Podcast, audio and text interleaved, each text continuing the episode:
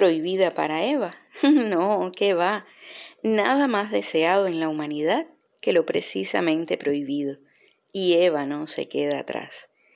El árbol de la vida, fruta de la discordia o de Afrodita, pues también se le consagró a ella, fue escogida entre todas las frutas precisamente como la prohibida. Pero, ¿a qué se debió esto? Para nuestros antiguos la manzana era el fruto perfecto por excelencia, de carácter genérico, símbolo del bien y del mal.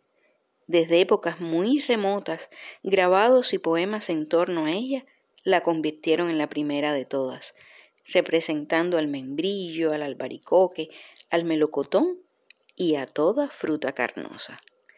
Se dice que los griegos la llamaron malum porque era el fruto más redondo, de ahí que las auténticas manzanas sean las totalmente redondas. Ya en la mitología griega, Gea regala un manzano a su nieta Hera, con motivo de su boda con Zeus. La madre tierra regala a su nieta fructificación, dulzura, belleza y larga vida. Y desde entonces la belleza femenina y su connotación sexual la inmortalizaron en símbolo de pecado, de sabiduría, de discordia, magia, renacimiento y paz.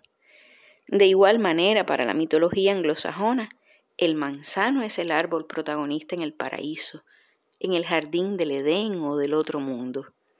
A Ciprianos Galus, siglo V, se le atribuye que la manzana fuera el fruto que Eva ofreciera a Adán. Y cito, De todo árbol del huerto podrás comer, mas del árbol de la ciencia del bien y del mal no comerás, porque el día que de él comieres, ciertamente morirás. Génesis 2, 17. Y entonces, espejito mágico, te queda dudas de quién es la más bella entre las bellas para escribir los mensajes prohibidos? Nos vemos el próximo episodio de Le Cham de Lisette.